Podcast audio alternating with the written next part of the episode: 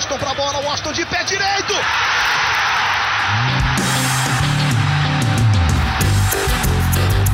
Está entrando no ar o podcast. Sabe de quem? Do Do Flusão, do tricolor das Laranjeiras. É o GE Fluminense.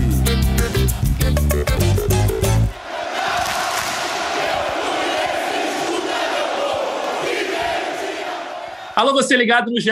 Globo e também no GE Fluminense, o podcast do torcedor tricolor. Sejam todos muito bem-vindos. Bom dia, bom dia. A tropa do Fluminense é campeã brasileira sub-18 no futebol feminino, o primeiro título feminino da história do Fluminense. A gente vai falar muito sobre isso, sobre a final do Carioca Feminino também, que o Fluminense foi vice-campeão, e sobre esse time masculino aí que não está jogando muito bem no Carioca, mas a gente tem que falar também, né? Que daqui a pouco tem Libertadores, Fluminense de volta à principal competição sul-americana depois de oito anos. E para a gente falar um pouquinho sobre o futebol feminino, começar falando né, sobre o título das meninas, das meninas de Xerém, a gente convidou hoje a Sharon Price, do site Saudações Tricolores. Tudo bem, Sharon? Oi, pessoal, bom dia, agradecer o convite. Muito bom estar aqui para poder falar sobre as nossas meninas, esse título inédito e histórico na história do Fluminense.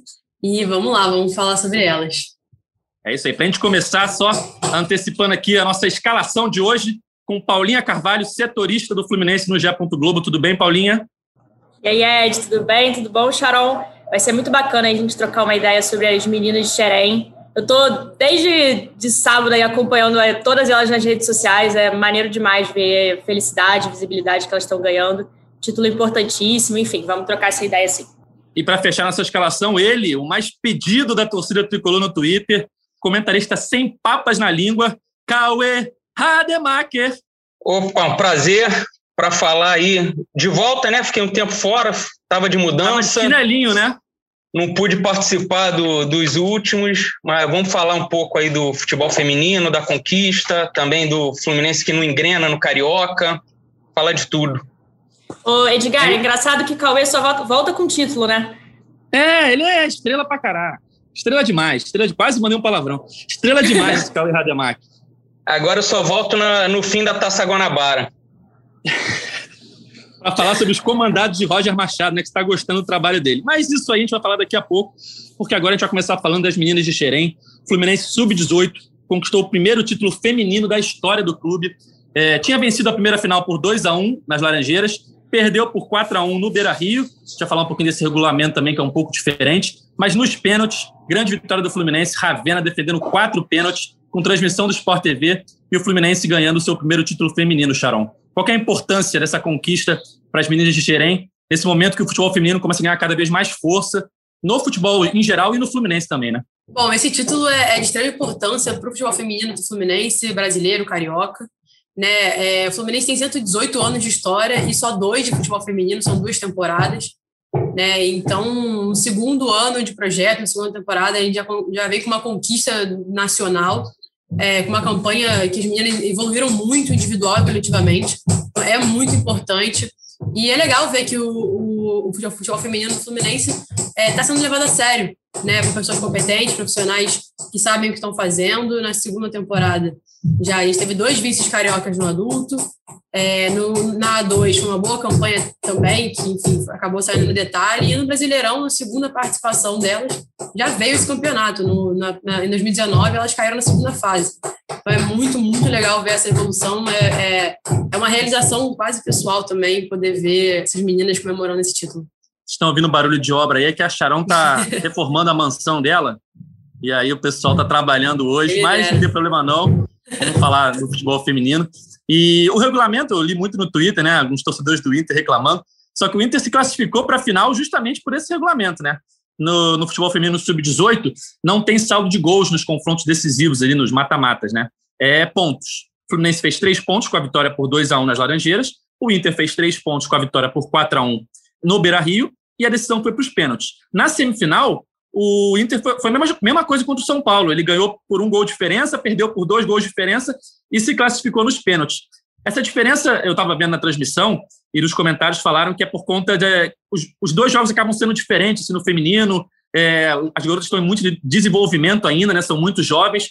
E às vezes um jogo acaba uma goleada que inviabiliza do time é, conseguir reverter no segundo jogo. É isso, né, Sharon? Por isso que é a diferença de um regulamento que a gente está acostumado, que seria com saldo de gols, né? É, é, é bem isso. E é pra, a ideia é valorizar né, todos os jogos. É que não, é, por mais que tenha uma goleada, de repente, no jogo da ida, o jogo da volta tem a sua importância, tem o seu valor. Como você falou, o Internacional passou para a final justamente por isso, né? justamente com esse regulamento. E assim, vou deixar uma críticazinha. Eu entendo esse regulamento, eu acho que é importante se valorizar né, um calendário que é mais curto, as meninas estão em desenvolvimento, que tem menos jogos, tem menos campeonatos, mas acredito que numa fase final, e que assim, não vou reclamar do regulamento, porque ele também a gente foi campeão por conta disso, né? Mas é, é, em fase final, semifinal, final, né? Eu entendo que já tem uma, uma é, equiparação técnica, né? Acho que não tem tanto essa diferença como você teria nas primeiras fases, por exemplo. Mas eu entendo esse regulamento, acho que é feito para valorizar os jogos, para valorizar o calendário do futebol feminino de base, que, como você falou, estão em desenvolvimento. Então é, é, bem importante, e não sou eu que vou reclamar desse regulamento agora, né? É, com certeza, né? Paulinha, você conversou com, com o técnico Felipe Torres, né? Ontem, tem uma matéria hoje no GE. Globo. Ele que é auxiliar da, da equipe, né? E assumiu em função de problemas de saúde do técnico Isaías Rodrigues. Como é que foi o papo com ele? principalmente né, depois dessa vitória, um título brasileiro inédito do Fluminense. Cara, foi muito, muito, muito bacana, assim, é bem legal ver até uma, o que a Sharon estava falando de como o Fluminense em dois anos conseguiu já chegar, né, caiu na segunda fase de 2019, chega numa final e conquista o título, e acho que tem muito por conta da comissão técnica e até chamando a atenção da Thaisa Passos, que trouxe o Daminhas da Bola, fez essa parceria do Daminhas da Bola com o Fluminense, então tanto a Taissan quanto o Isaías, né, que é o técnico do Sub-18, mas por conta de problemas de saúde teve que ficar de licença, e o Felipe Torres, que é o técnico do Sub-16, eles trabalham muito juntos e eu acho que essa parceria fez total diferença, porque um é auxiliar do outro, né? É curioso isso. O Isaías é auxiliar da Taissan e às vezes até o Felipe Torres também ajuda ela nessa, nesse auxílio, e o Felipe é auxiliar da, do Isaías e eles três trabalham também com Daminhas da Bola, que observam meninas, começam a desenvolver meninas de entre 8 e 14 anos, então, eles conhecem muito bem essas meninas. Isso, com certeza, fez total diferença. O, o Felipe, em momento nenhum, caiu de paraquedas. Ele sabia muito bem o que ele estava fazendo ali quando ele foi convocado, digamos assim, para assumir o, o time ali no meio para o final da, da, da, competição. E é muito legal ver assim a felicidade dele, como eles acreditam no projeto. Ele falou uma coisa que eu achei muito, muito, muito bacana, assim, é, como ele ama o futebol feminino, a gente infelizmente ainda tem que falar futebol feminino e futebol masculino, né, apesar de ser o mesmo esporte, mas como ele ama, ele falou assim, eu não quero sair, sabe? É, ele não tem uma vontade assim, ah, não de para comandar os meninos de Xerém, por exemplo. Ele deixou bem claro que quer seguir no futebol feminino, quer ajudar a desenvolver a modalidade. Eu acho que isso faz toda a diferença, fez toda, toda a diferença para esse título do Fluminense. Então, ele estava visivelmente emocionado, assim. A gente conversou por, por Zoom ele estava de máscara, estava no hotel ainda em Porto Alegre, e assim, dava para ver quanto ele estava feliz, os olhinhos dele, às vezes, várias vezes ficavam marejados. Foi muito, muito, muito comovente, assim, conversar com ele é, e ver como o trabalho é sério, assim, né? É, o jogo foi muito emocionante, né? Tem essa questão do regulamento, até com, eu concordo, eu entendo essa questão de valorizar os dois jogos, entendo que as meninas sejam novas, estão em processo de desenvolvimento, faz parte, mas eu confesso que eu não concordo 100% com, com o regulamento, assim, né? O, Inter se aproveitou até muito do, em relação a isso na semifinal, porque foi até uma reclamação do São Paulo, depois que elas fizeram 2 a 1 na, no jogo de volta contra o São Paulo, o time de São Paulo é muito bom, o Inter ficou numa retranca absurda, isso causou uma revolta ali, jogaram com o regulamento debaixo do, do, do braço, então nem, tô zero tirando o mérito do Fluminense, pelo amor de Deus, pelo contrário, assim, valorizando, quero valorizar a conquista, Acho o campeonato excepcional, mas o trabalho da comissão tem que ser muito valorizado. E também um destaque para Amanda. Amanda, gerente do futebol feminino do Fluminense, fez toda a diferença. Ele acredita muito no projeto. Quando o Fluminense, né, os clubes passaram a ser obrigados é, a terem o futebol feminino, o Fluminense não encarou só como uma obrigação. Falou assim: beleza, a gente, tem, a gente vai fazer, mas se é para fazer, vamos fazer direito. E prova disso foi o resultado de sábado. Cauê, você que é das antigas, pode falar, Cauê. Não, pô, vai você. Pode Não, perguntar. eu introduzir que você, você que é das antigas, né, acompanha há muito tempo aí o Fluminense, lembra de Suzana Werner jogando pelo Fluminense na década de 90, a gente fez uma matéria Vi bem muito legal nas Laranjeiras. Uma matéria bem legal para apresentar a final, né? A gente conversou com a Suzana e com a Amanda para contar um pouco da história do futebol feminino do Fluminense. E é muito legal ver hoje a, a evolução da, da, categoria e como o Xerém, cara, é, é, é impressionante, né? No masculino, no feminino, revelando talentos e conquistando títulos nas categorias de base em sequência, né? Isso, tem várias meninas já em seleção de base, né? Vira e mexe tem jogadora do Fluminense convocada. Eu queria fazer uma pergunta, pode, Edgar? Claro, você pode tudo, meu amigo. Fazer para Charon, que acompanha mais de perto o dia a dia do, do futebol feminino tricolor. É, eu vi melhor as semifinais e final contra o Inter, né? Porque o Sport TV transmitiu. E o segundo jogo eu não, eu não consegui ver tudo, fiquei mudando entre o Fluminense Bangu e o, e o Fluminense Inter, foi no mesmo horário. E queria saber dela. Ah, o Fluminense não teve a Tarciane, né, zagueira, em, no Beira Rio. E dos jogos que eu vi, já tinha ouvido falar, para mim é a principal jogadora desse time do, do Fluminense. Tem muitos recursos, é difícil ela perder uma jogada ali na, na defesa, leva o time para o ataque, faz gols, até fisicamente ela nessa categoria se sobressai muito mais. É, não acho que se ela tivesse jogado, o Fluminense não teria nem tido o sofrimento dos pênaltis, já teria pelo menos empatado, liquidado ali no, no tempo normal? Olha, eu acho possível. A Tarsi, né, ela... Tarsi, somos muito amigas já. Ela é muito importante tanto na base quanto no profissional. Né? É, ela, inclusive, integra profissional, e isso é bem legal, fazer um parênteses, né, dessa metodologia de integração entre base e profissional que acontece com o masculino também acontece com o feminino não só Tarciane, como Luane também, Carlane jogou contra o Flamengo, fez gol contra o Flamengo, foi muito importante no jogo. É, no Sub-18, eu acho a Tarciane, é, se não a principal, uma das principais. Junto com ela, eu colocaria a Luane, que é o motorzinho do time, ela que dá muita opção sempre, ela é muito veloz, ela, ela é muito inteligente, ela é muito técnica. Da Tarciane, ela é impressionante como ela sobressai não só pela altura dela, né? Ela é maior que o Lucas Claro, enfim, já, já rolou essa, essa comparação. Ela fisicamente também é muito forte. É, ela é goleadora, ela tem visão de jogo, ela sai muito bem é, é, com a bola. Enfim, ela às vezes até faz uma, uma função né, de volante. Ela é muito importante para esse time. Não dá para afirmar se o Fluminense não teria sofrido nesse jogo, mas certamente teria sofrido menos. Porque a zaga do Fluminense ficou muito desarrumada.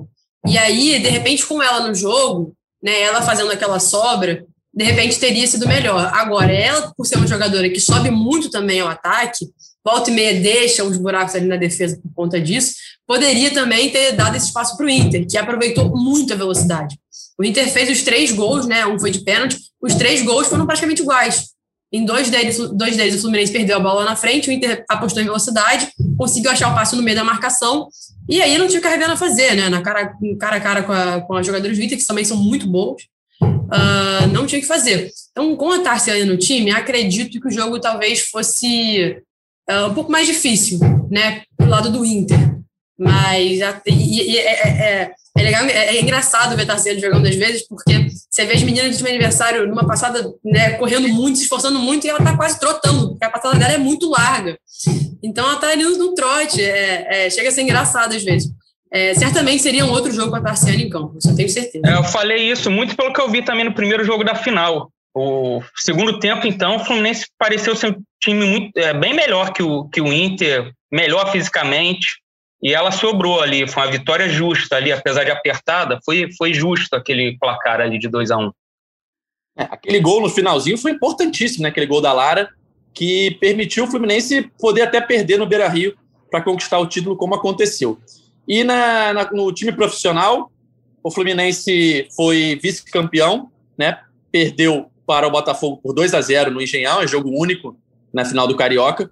É, eu acho até que o Botafogo, de certa forma, era favorito. Se eu tiver errado, a Charão me, me, me desmente. Porque o Botafogo, é, no profissional, subiu né, para a Série A do Campeonato Brasileiro, no último Brasileirão. O Fluminense não conseguiu subir. Mas eu acho que só de chegar na final já mostra uma evolução do time profissional do Fluminense. E a expectativa agora, né, Charão, é de subir para a principal elite do futebol brasileiro em 2021. Até a Amanda falava isso com a gente na, na entrevista que a gente fez com ela, essa é a expectativa, né? Que o time profissional consiga o acesso no próximo Campeonato Brasileiro, né?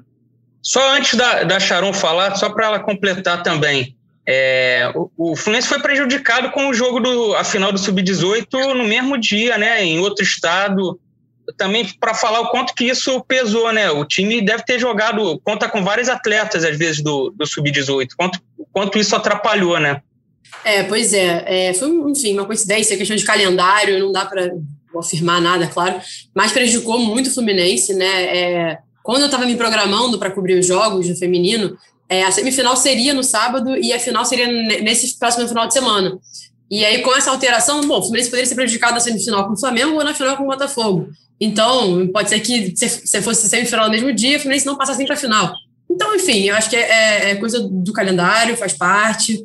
Fluminense tem um elenco. Claro que Luane e Kailane mudariam o jogo.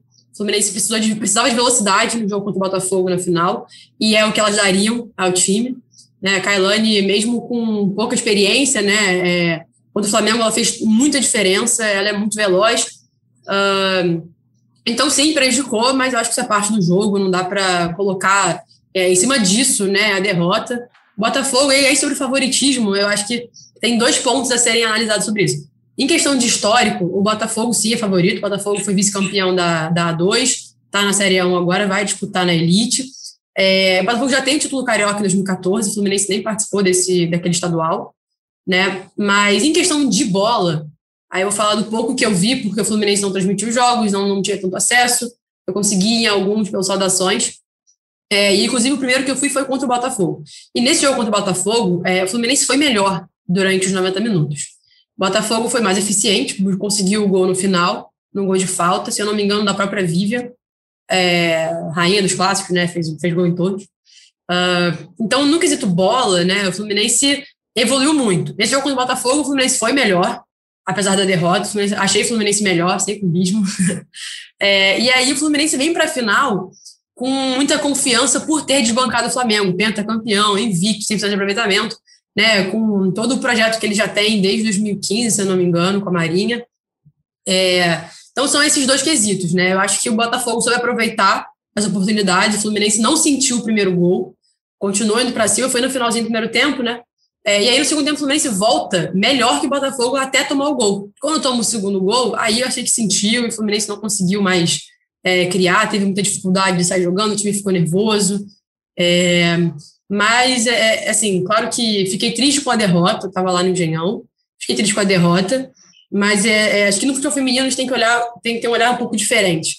É, fico feliz que o Botafogo tenha vencido com uma campanha como fez, né, em evolução, um clube que investiu no futebol feminino e está colhendo frutos. E o Fluminense fez uma campanha espetacular também, dentro do que é, da, da, sua realidade, do seu tempo de investimento, do seu tempo de projeto, né? Então, enfim, fiquei, fiquei feliz na medida do possível, claro. É, achei que foi uma boa partida das meninas. E agora, nessa em temporada 2021, que volta acho que no segundo semestre, se não me engano, agora em maio começa a dois, é, eu acho que o Fluminense tem boas condições de, de, de, garantir o acesso, com mais treinamento, com mais evolução. É, vejo com bons olhos esse crescimento e estou bem otimista. É isso. As meninas deram orgulho à torcida do Fluminense nesse final de semana. E também teve jogo do masculino, né, gente? Fluminense 1 a 0 no Bangu. Gol de Paulo Henrique Ganso, de falso 9 ali, mandou até recado para o Fred. É, o Fluminense agora está na quarta posição da, da, do Campeonato Carioca, com seis pontos. Venceu o Flamengo e o Bangu em sequência, depois de ter duas derrotas nos dois primeiros jogos. Mas a atuação não foi boa, né, Cauê? É, você que me disse que queria detonar aí os comandados de Roger Machado, palavra é sua. O que você achou de Fluminense e Bangu? Foi mais um jogo muito ruim, eu achei. Apesar do. Vamos falar, o Fluminense teve controle do jogo, ficou com a bola, mas, assim. É, achei a escalação ruim desde o início. É, você não pode escalar Yuri e Wellington juntos, sabe? Você está na fase de testes no Carioca, sabe? O Fluminense começou duas rodadas só com a garotada, Aí fez um jogo horrível contra a Portuguesa, porque a defesa era muito ruim naquele jogo. Aí mudou completamente para o jogo contra o Flamengo. Mas aí, pô, é... eu, não, não tô vendo proveito para esse carioca. Você está usando poucos moleques que são promissores, sabe? Para que, que vai escalar Yuri e Wellington juntos? Se quer escalar dois volantes assim, de, que são assim, originalmente primeiro volante, bota o André, sabe? para você dar uma rodagem para o André, ver se o André vai ser o que, o que ele era na base, sabe? Dar moral para ele. Mas aí você tira o André, bota o Yuri e o Wellington. Não consigo entender qual o objetivo de jogar Yuri e o Wellington junto em jogos contra o Bangu, sabe? Que é um, que é um time muito fraco. Aí bota o Caio Paulista, sabe? Aí joga sem centroavante. Por que, que não bota o Ganso no meio de campo? O Ganso, nessa função de falso 9, pelo menos no segundo tempo contra o Flamengo e esse jogo contra o Bangu, não vejo o menor cacoete para o Ganso jogar ali. Qual foi o melhor momento do Ganso no Fluminense? Foi aquele ali com o Diniz, que ele jogava ali meio como segundo, terceiro homem do meio-campo, que ele ajudava a sair a bola. Ele tem um passe muito bom. Aquele jogo contra a Portuguesa, que foi muito ruim do Fluminense, só, só se destacaram os passes do Ganso ali. Ele deixou um monte de jogador na cara do gol, o Fluminense perdeu o gol. Por que, não bota o Ganso ali atrás? Você não imagina o Ganso jogando no Brasileiro, nem na Libertadores, nessa função que ele está ele tá atuando. Aí, em vez de botar o Ganso, você deixa um John Kennedy jogando, sabe? Para dar mais rodagem para ele, ver, ver o que, que ele pode produzir, não pode, onde ele erra, para ir acertando. Eu acho que o Fluminense, de novo, vai, vai fazer um carioca em que ele mal vai testar os moleques, Aí depois no brasileiro, no fogo, sai jogando eles de novo para ver se salva. Foi assim em 2019, foi assim no ano passado. Positivo só o Gabriel Teixeira, meu ver, que tem que ganhou a oportunidade. Não sei se só ganhou porque o Pacheco machucou também. Se não era capaz do Pacheco começar jogando, mas jogou bem. E só salvou para mim da atuação em geral o Gabriel Teixeira e o Michel Araújo, sabe? Que aí depois os garotos, o Kaique, o Matheus Martins, acho que o Samuel entrou, é, o Samuel Granada entrou, aí entraram no fim já, sabe? Já não tinha muito o que fazer. O Luca foi a primeira opção, não precisa botar o Luca, sabe? Bota logo um moleque desses para você ver. Então, achei bem ruim, não, não gostei não. Sharon, quero que você fale um pouquinho do Ganso, que eu sei que você é Gansete, nas redes sociais está sempre defendendo ele. O que, que você achou? O que, que você está achando deles como, como falso 9? Uma nova tentativa, né? Ele falou em recente entrevista para o UOL, nosso amigo Caio Blois, que queria jogar de atacante que, você está achando dele nessa função? Olha, a gente sabe que o melhor momento do Ganso no Fluminense foi com o Diniz em 2019. Como o Cauê falou, ele jogava um pouco mais de quadro, fazendo saída de bola, um pouco mais é, é, ajudando na construção de jogada. E é onde eu vejo que ele se encaixa melhor, até porque o Fluminense tem jogadores é, para jogar de falso 9, tem jogadores que fazem essa função muito melhor. Né? O Roger levou João Neto, John Kennedy, Kaique, Samuel. Então você vai, em vez de colocar esse menino, você coloca o Ganso naquela posição. Bom, se o Ganso acredita que ele, ele vai render ali, se ele acha que tem qualidade para isso, quem sou eu para, para discordar de Paulo Henrique Ganso do seu próprio futebol, né? É... Sou uma das que acredita muito ainda no futebol dele. Mas aí vou pegar um pouco do que o Cauê falou. É... Yuri Wellington, assim, é um. É, é o Roger respeitou muito o Bangu, colocando dois primeiros volantes para jogar juntos. Né? E, e aí, para colocar dois primeiros volantes, aí você coloca o André. Para mim, Yuri não tem mais espaço no time do Fluminense há muito tempo, ainda mais agora que tem o Wellington, tem o André se destacando, ainda tem o Hudson que voltou. Né? E para mim, o Yuri não tem mais espaço. Mas aí você respeita demais um, um, Bangu, ganha por 1 a 0 que ainda teve um gol mal anulado do Bangu, então era para ter sido um empate, sabe? É, não, concordo, não, não tenho concordado com as escalações do, do Roger, ainda mais colocando o Michel e Caio Paulista para fazer o meio, por mais que Caio Paulista tenha feito a jogada do gol. Né? É, não tenho concordado com isso. Acho que tem jogadores próprios para a posição, jogadores que fazem meio campo de ofício. Né? O Michel já demonstrou que não rende muito bem ali. O Caio Paulista, para mim, ele é um banco. Você tem que aproveitar os meninos. Gabriel Teixeira, para mim, tem no Carioca, ele tem vaga no titular, certo. E no profissional, quando o time voltar, de fato, o time principal, eu acho que ele vai conquistar o espaço dele, porque ele é muito bom de bola. Mas sobre o Ganso, bom, é, o jogo é, contra, foi contra o Rezende, né? Em que ele criou um monte de oportunidades, Samuel perdeu uma bola na cara do gol, inacreditável. Foi portuguesa, foi portuguesa. Portuguesa, desculpa, isso, portuguesa. É, Ganso, enfim, como, como em 2019, colocou toda hora na cara do gol, dando várias quase assistências, né? 2019 ele deu um monte de passe aí que Johnny perdia, João Pedro perdia, é, enfim, foi um festival aí de, de gol perdido. É, então, eu vejo ele mais nessa função, não vejo ele como um falso 9, eu vejo ele como o cara da assistência, o cara que vai pegar a bola atrás, vai ajudar na saída de bola do Fluminense, que é algo que o Fluminense precisa, ainda mais sem Martinelli, sem Iago, que fazem essa função muito bem. É, eu vejo o Ganso nessa posição. Se ele se sente confortável para jogar ali na frente, aí é, acho que só o tempo dirá, né? No jogo passado. Não, não, assim, não, não adianta você colocar o Ganso para jogar de falso 9, se a bola não vai chegar no Ganso. Porque com o Michel Caparista, a bola dificilmente chega nele né? Chegou essa vez com o Julião, que vem demonstrando um futebol surpreendente, de olho nessa evolução dele. É, mas para colocar o ganso né, de falso 9, você tem que ter alguém que faça a bola chegar. E aí, Gabriel Teixeira, é, sem pensar em questão de velocidade, o Nenê, né? Enfim, então a bola tem que chegar, senão não adianta. E como o Cauê estava falando, é, muitos garotos não sendo utilizados, né? Meio que aconteceu isso ano passado também com o Miguel, que começou jogando Carioca, depois foi esquecido. Esse ano tem Metinho, tem Matheus Martins, Kaique, um monte de garoto da base aí pedindo passagem, e só o Gabriel Teixeira está ganhando oportunidade, né, Paulinha? O que você está achando desses dois? O que você achou né, dos dois primeiros jogos do Roger Machado? 1x0 no Flamengo, 1x0 no Bangu. Apesar das duas vitórias, um futebol muito aquém do que a torcida esperava, né? Por mais que ainda seja o time reserva. É, eu vou fazer coro aí ao Cauê e a Sharon, assim, a, Acho, eu até entendo assim, que o Roger esteja utilizando esse, esse período para fazer testes, mas acho que justamente por isso era hora de testar justamente a molecada aí. É, acho que foi muito isso, né? Tomou aquele susto contra a portuguesa, o jogo foi muito ruim, mas assim, tinham vários poréns, como o Cauê falou, né? A defesa aquele dia muito fraca, jogou com Rafael Ribeiro e, e, Igor, enfim, os laterais também não foram bem. Acho que poderia fazer algumas alterações na defesa, assim, já seria totalmente diferente. É, Falando rapidamente do Ganso, eu confesso que eu não entendo ele de atacante. Eu sei que ele deu, né? Fez, deu uma entrevista para o Caio, o UOL, falando exatamente isso, que se via como atacante. Mas por várias questões, assim, de.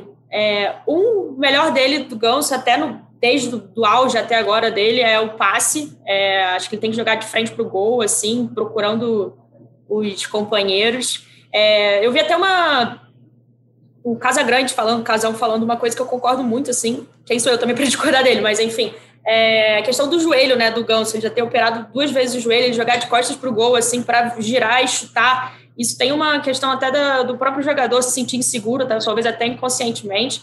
Eu acho que essas operações no, no joelho do Ganso fizeram ele perder potência no, no na finalização, ele não tem uma finalização é, surreal, assim, vamos dizer.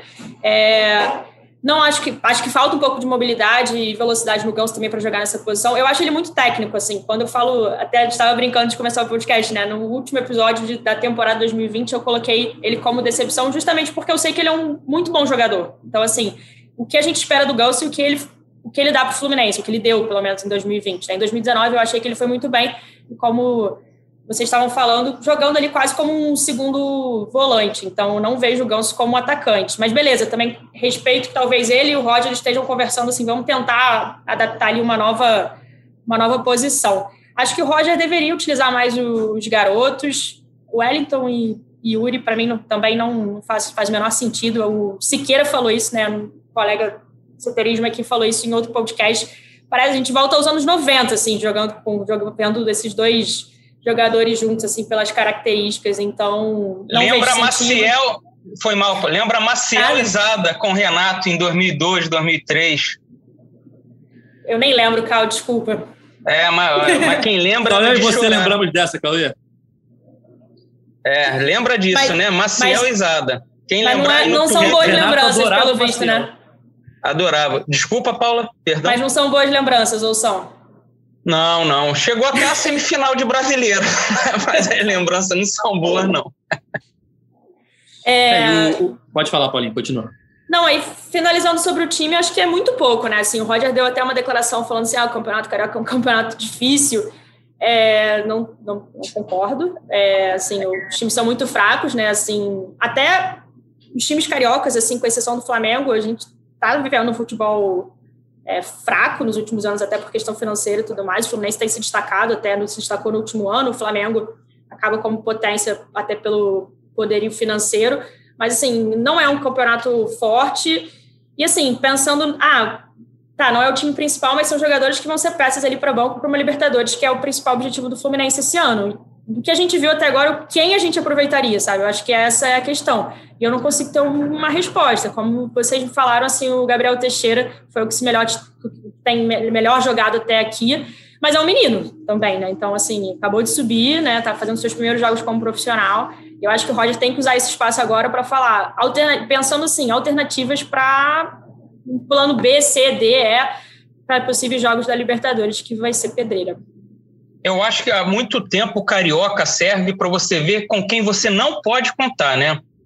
Aquela, aquela defesa lá? Daniel Bolt, Igor, Rafael Ribeiro e Raí, é difícil você pensar que vai aproveitar um deles, sabe? Apesar do Rafael Ribeiro ser um menino de 25 anos que chegou para o sub-23. Mas é, você consegue ver quem você não vai aproveitar. Há muito tempo já o Carioca serve para isso. Aí você vê um Gabriel Teixeira, É um cara que, de repente, você pensa, ó, você não pode cravar que ele vai dar certo.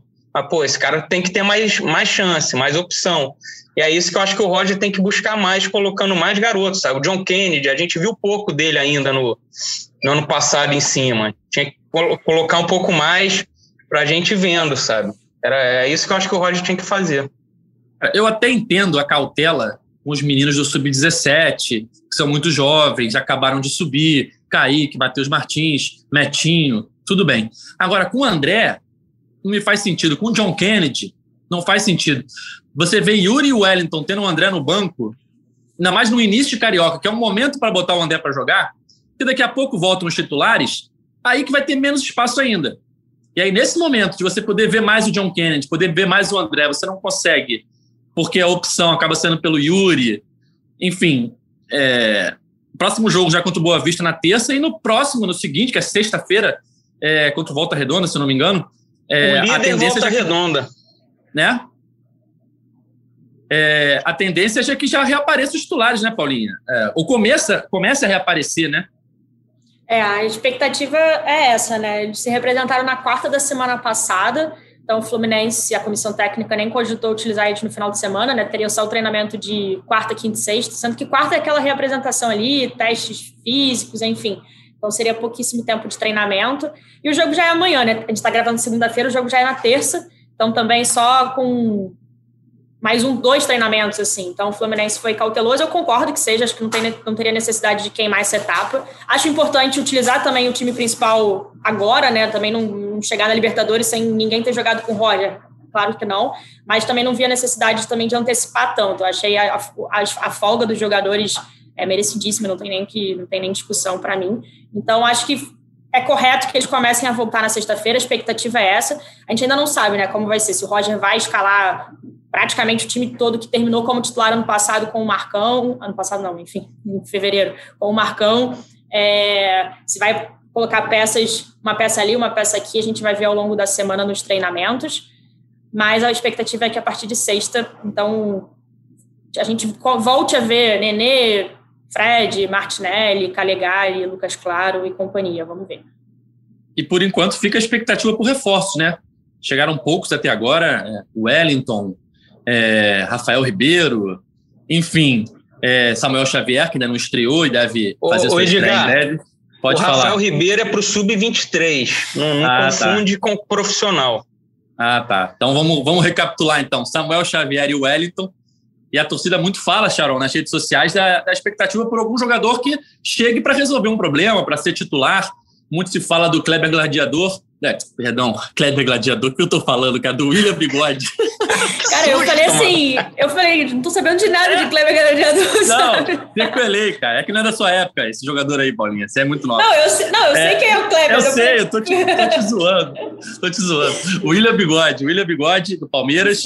É, Falou-se do Roger Guedes. O que você está achando dessa movimentação do mercado, Charão, do Fluminense? Você acha que o William é um bom jogador? O Roger, eu acho que não, nunca teve chance, é muito, muito dinheiro. Foi mais um jogador sendo oferecido a vários clubes brasileiros, o Fluminense entre Sim. eles, mas não tinha chance, né? É, assim, essa movimentação do Fluminense tá lenta, ao meu ver, né? Já era para estar tá com esses reforços mais é, encaminhados. Porque o Fluminense, bom, como vocês falaram, Rafael Ribeiro vem no Sub-23. E aí no banco, na zaga, a gente tem o Ferraz, que é o terceiro zagueiro, né? Vamos dizer assim. E, e aí é o Frazan, entendeu? Frazan, para mim, não pode ter vaga numa, numa, Libertadores. Ele não, não dá altura. Né? No, se, se num desastre, Nino e Lucas Claro estão machucados, ele vai com Frazan e Ferraz para Libertadores, né? eu acho muito preocupante isso. E aí, o que, o que a torcida do Fluminense está né, tá esperando são jogadores de, de armação e um, um camisa 9, vamos dizer assim, né? um atacante que possa substituir o Fred à altura.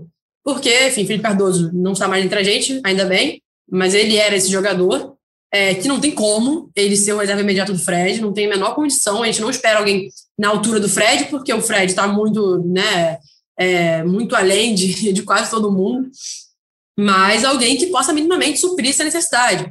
Né? O Samuel, ele não é essa pessoa, o John Kennedy ainda não é essa pessoa, Esses são jogadores que são promessas ainda. Né? Por mais que tenham ido bem no final da temporada 2020, não são ainda os jogadores que vão é, vestir a nove, entre aspas, para substituir o Fred, que a gente sabe que fisicamente ele né, é, tá, tá, vamos dizer, pior do que ele já foi. Ele não aguenta 90 minutos às vezes. Em jogos mais pegados, ele vai precisar ser substituído. Ele tem questão das lesões dele. Enfim. Então, o William Bigode viria em bom momento, mas aí está nessa situação do Palmeiras ainda muito é indefinido, né? O Palmeiras vai diminuir salário, mas ele não falou ainda como, quanto, ele vem, ele não vem, ele já apresentou proposta. É, se não me engano, eram dois anos, 400 mil reais. Enfim, é, eu acho que seria uma ótima contratação. O Fluminense precisa de um jogador assim. E precisa de um jogador para armação. O Nenê, ele foi destaque em 2020, mas ele oscilou muito. Né? Ele oscilou muito. A gente não tem um, um meio armador consistente, regular. Né? Não quero um Conca de 2010, mas eu quero um jogador que seja regular, que ele vai oscilar, o que é natural, mas que ele não oscile entre um jogo muito bom e cinco jogos muito ruins né, em que prejudica o time, o Nenê tem essa questão de prender muito a bola, né, de, de demorar um pouco para soltar, é, e isso para Fluminense às vezes acaba prejudicando, porque ele fica nessa de cava falta, cava falta, e nem sempre o jogo marca falta. A gente sabe que na Libertadores não vai ser assim, né, não vão marcar qualquer falta que ele, que ele tente cavar. Então eu, eu acho que a diretoria está demorando, pelo menos né, o que a gente sabe, o que a gente tem de informação, está demorando para se movimentar nesse sentido. E né, o Fluminense estreia na Libertadores dia 20 de abril, se eu não me engano temos um mês que parece muito, mas já é amanhã, né? Quando já vem, já, já é amanhã, já, já está em cima. Então, eu estou um pouco ansiosa, confesso. O, o, início da fase de grupos é na semana do dia 20 de abril, né? 20 é uma terça, então pode ser 20, 21 ou 22, mas falta Isso. pouco tempo. O, o, sorteio já era o início de abril, se não me engano, dia 9 de abril. Cauê, dia 9.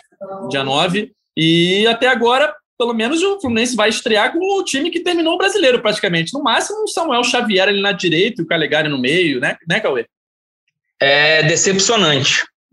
Eu esperava o Fluminense já com várias coisas engatilhadas, assim, só esperando a definição, se vai para a fase de grupos ou para pré-libertadores.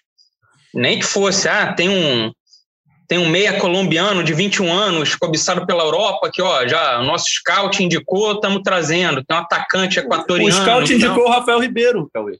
É, será que foi? É, não, não, é possível. Acho que jogam na, na conta do scout, cara. Mas, enfim, aí a grande sacada do Fluminense é quem é o William Bigode, de 34 anos, sabe?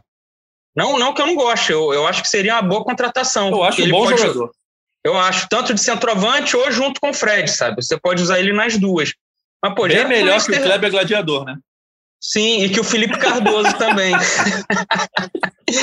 é, eu não sei como não renovaram com o Felipe Cardoso, renovou com o Hudson, Caio Paulista, só faltou o Felipe Cardoso renovar. E volto a fazer minha defesa, Caio Paulista. Eu não acho ele um craque, mas ele foi não é. associado é. ao Felipe Cardoso durante o Campeonato Brasileiro. Vai entrar Caio Paulista e Felipe Cardoso. Não dá para comparar os dois. Não dá, mas não precisa. Tira espaço de quem está subindo, cara. Ah, mas, Enfim. cara, ele é novo, ele é forte. A jogada do gol é metade dele ontem. Ah, é contra o Bangu. Tá, mas vamos ao que interessa aqui, ó. Aí no, no Fez gol da vitória ninguém. contra o Inter lá no Beira Rio, Cauê. Pô, gol contra o Bangu, o quê? Mas falando sério. O Mineiro também. Aquele golaço. Mineiro, é, golaço enfim, de canhota. É, não é um craque, mas eu acho um jogador é virtuoso, assim, pode ter, ser útil, é, beleza. Para ter no elenco, na situação financeira do Fluminense, não. eu acho bom. Eu preferia ter renovado com ele que com o Hudson, por exemplo.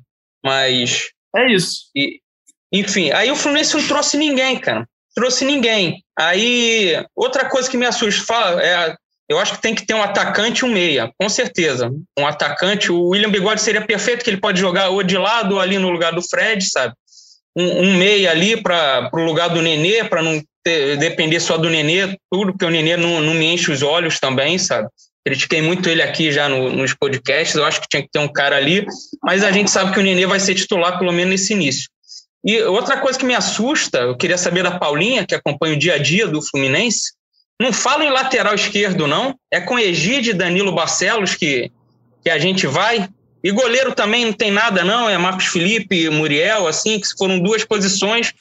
O Marcos Felipe menos, assim, mas eu, eu, ainda não vejo como o dono da camisa 1, assim, incontestável, sabe? Mas eu acho que mais preocupante para mim é a lateral esquerda. Nada, nada, zero, nenhum boato, sondagem, aquela de cocheira que você não pôde publicar, mas pode contar aqui para o ouvinte. então, Cal, é, pelo que a gente sabe, as prioridades são um atacante de lado, um camisa 9 e um zagueiro. Tem até essa contrato, né? O Davi Duarte do Goiás está encaminhado com tá nesse rololô aí com o Flu, mas tudo indica que vai vir para o Fluminense mesmo. É, e não não tem se falado de lateral esquerdo. Em algum momento falou-se de lateral esquerdo, mas o Fluminense na atual nessa, na situação que estamos agora fechou essas três posições como prioridade. Até meia, um camisa 10, que nem a gente está falando aqui, não estaria na prioridade do Fluminense. Óbvio que isso não descarta a chegada de um camisa 10. Estou falando que a prioridade do Fluminense, atualmente, pelo que a gente apurou, são essas três posições. Né? Então, atacante de lado, é, camisa 9 e um zagueiro. O, o William, se vier, vem para ser titular, né, Cauê? O cara vai chegar com um salário bom, um cara experiente, vem para ser titular. Agora a questão é, ele vai entrar no lugar de quem? No time titular hoje, é. ele entra no lugar do Luca? Que vai ficar é. Nenê com 39, é, é, William com 34 e Fred com 37? É a chamada boa dor de cabeça que todo treinador gostaria de ter, né? É, mas de imediato eu tiraria o Luca para um jogo assim. É um jogo grande. Eu tiraria o Luca. Mas não Aí... fica muito. É, não sei, muito. Um Sim, tira muito... o Nenê junto, tira o Luke e o Nenê, ó. Aí você bota o William e, e alguém. E que quem? Os valores assustam, pode ser, uma boa. novo reforço? Um novo reforço. O gringo, valores assustam?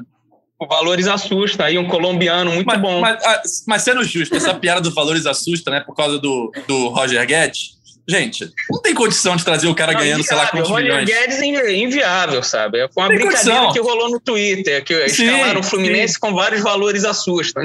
É isso. Aí eu fui na onda aqui, mas o Roger Guedes tem menor condição, cara. De, tem menor de... condição, gente. O primeiro, duvido que ele volte pro Brasil agora. E se voltar, vai voltar para esses clubes aí que estão milionários. O Fluminense não tá nesse momento. Se fosse na época da Unimed, aí era outra história. Dava para sonhar, né?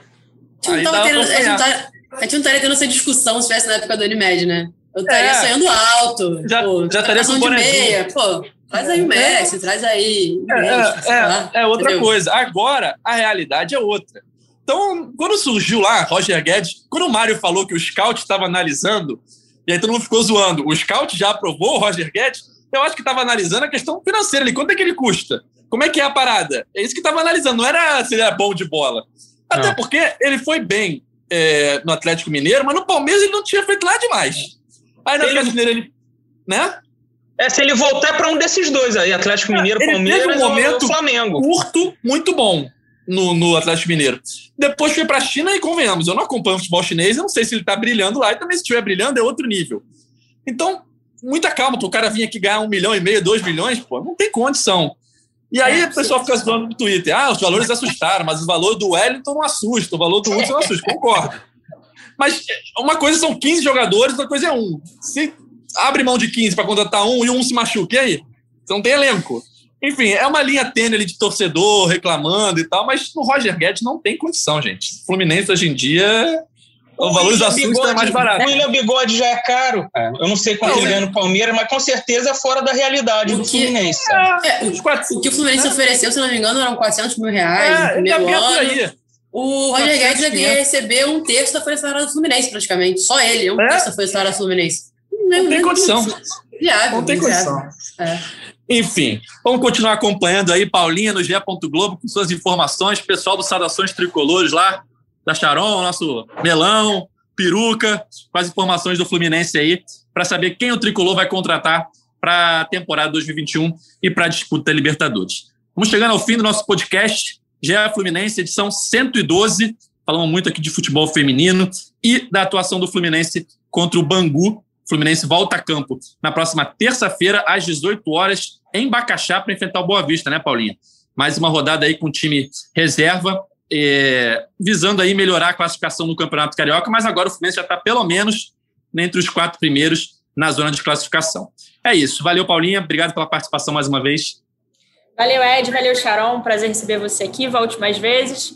Valeu, Cal. E parabéns aí, fechando aí mais uma vez, parabéns para as meninas de Xerém. Foi muito maneiro. Que tenham mais títulos, não só para o Fluminense, assim, acho que para além do, do Fluminense, óbvio, eu cubro, cubro o clube, fico feliz pela conquista. É, Não que eu tenha ganhado, né? Porque setorista não, não, não ganhei título como setorista, mas enfim. É, mas fico bem feliz por isso, mas fico também parabenizar as meninas do Inter, Bia joga muito, Mileninha joga muito. É muito legal ver as meninas aí, deve ter sido muito emocionante o jogo televisionado aí ao vivo pelo Sport TV. Então é, é, foi um dia muito, foi um dia histórico aí para o futebol feminino e que venham mais dias históricos. Valeu, galera. Ganha título sim, Paulinho, porque setorista pé frio perde título. É. Já vi. Já Olha, vi acontecer. Por, por enquanto, classifiquei para Libertadores. Estava oito anos fora, hein? Aí. Eu, eu, tenho dois brasileiros nas costas aqui, ó. Tem que ser pé quente, senão não, não tem, tem que voltar para contar. Tem que voltar para o setorismo do Flusão, Ed. Então. O Cauê me tirou. Cauê ah, me mandou para TV. Entendi. Enfim, acontece. Valeu, Charão. Obrigado pela sua participação. Foi eu que agradeço. Muito bom ter esse espaço para falar de futebol feminino. Fico feliz que elas estejam conquistando é, não só títulos, né? E, e, esse espaço, como eu falei, é, é fundamental a gente falar sobre isso. E avançando na pauta, a gente fala muito de luta, a gente fala muito das dificuldades, é bom falar de jogo, de bola, né? É, isso é fundamental para a gente poder avançar no debate, poder igualar em termos de conversa, né, com o masculino. Eu acho que o caminho é esse. Estou muito feliz com o título delas, que seja só o início de um futuro aí brilhante, de um projeto muito bem feito pela Amanda, pelo Fluminense. E agradecer mais uma vez o convite Estou muito feliz. Valeu, Charol. Valeu, Cauê. Valeu, obrigado. Taça Guanabara eu volto no fim com, com mais um título. Não, e, e, mostrar como a, a, mobilização da torcida aí por conta desse título feminino, né? A gente hoje só tem o termômetro de rede social, mas com certeza se esses jogos, pelo menos as Laranjeiras, tivessem liberado público, é, se não tivesse pandemia, tudo, com certeza seriam dois jogos ali contra Santos e Inter que, que a Laranjeira teria recebido um grande público. De repente, até teriam pensado no Maracanã para um jogo ali. E vamos, é, o Fluminense tem que continuar apoiando, porque você vê que mobiliza a torcida, a torcida gosta também de acompanhar. É isso, galera. Final do nosso podcast GE Fluminense, edição 112. Sempre lembrando que você pode acompanhar o nosso podcast nas principais plataformas de áudio, onde você quiser. Estiver em casa, estiver no trabalho, estiver no Uber, estiver no metrô, estiver lavando a louça, você pode entrar lá para ouvir nossas edições, que acontecem sempre depois dos jogos do Fluminense. E de vez em quando tem aquela edição especial com algum convidado, com algum entrevistado. Valeu? Esse podcast tem a edição de Juliana Sá, a coordenação de Rafael Barros e a gerência de André Amaral. Valeu, galera. Até a próxima. Tchau!